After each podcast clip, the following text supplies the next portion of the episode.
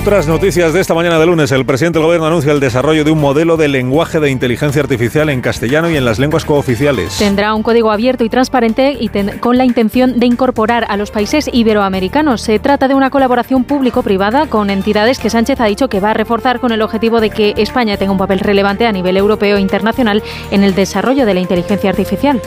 Contamos con un activo impresionante, el Barcelona Supercomputing Center y la red española de supercomputación, que vamos a reforzar y que vamos a impulsar para acelerar el despliegue de la inteligencia artificial generativa en nuestro tejido productivo, en nuestro sistema científico y también en el diseño de las políticas públicas. Si hoy hubiera elecciones generales, el Partido Popular estaría a cinco escaños de conseguir él solo la mayoría absoluta, según la encuesta que publica GESOP. Tendría entre 166 y 171 escaños y Feijó podría necesitar los votos de otra formación como Vox para ser investido, que sería la cuarta fuerza, desplomándose hasta un mínimo de 18 diputados. El PP tendría 3 de cada 10 votos de Vox y 1 de cada 10 del PSOE. En el estudio realizado para el Grupo Prensa Ibérica, los socialistas perderían hasta 13 escaños y no podrían gobernar ni con el apoyo de todos los socios.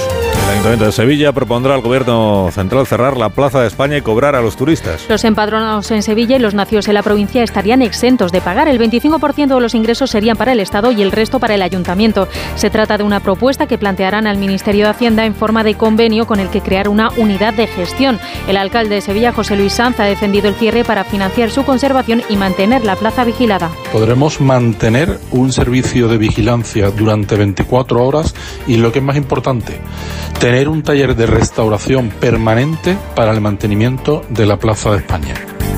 Y hoy vuelven a manifestarse en Madrid ganaderos, agricultores y pescadores de todo el país. Convocados por las organizaciones profesionales agrarias, Asaja, COAG y UPA, un centenar de tractores volverán a provocar cortes de tráfico a partir de las 9 de la mañana, cuando prevén entrar en la capital en un recorrido que finalizará en la sede del Parlamento Europeo. Las protestas coinciden con la reunión del Consejo de Ministros de Agricultura de la Unión Europea. En Onda Cero, más de uno.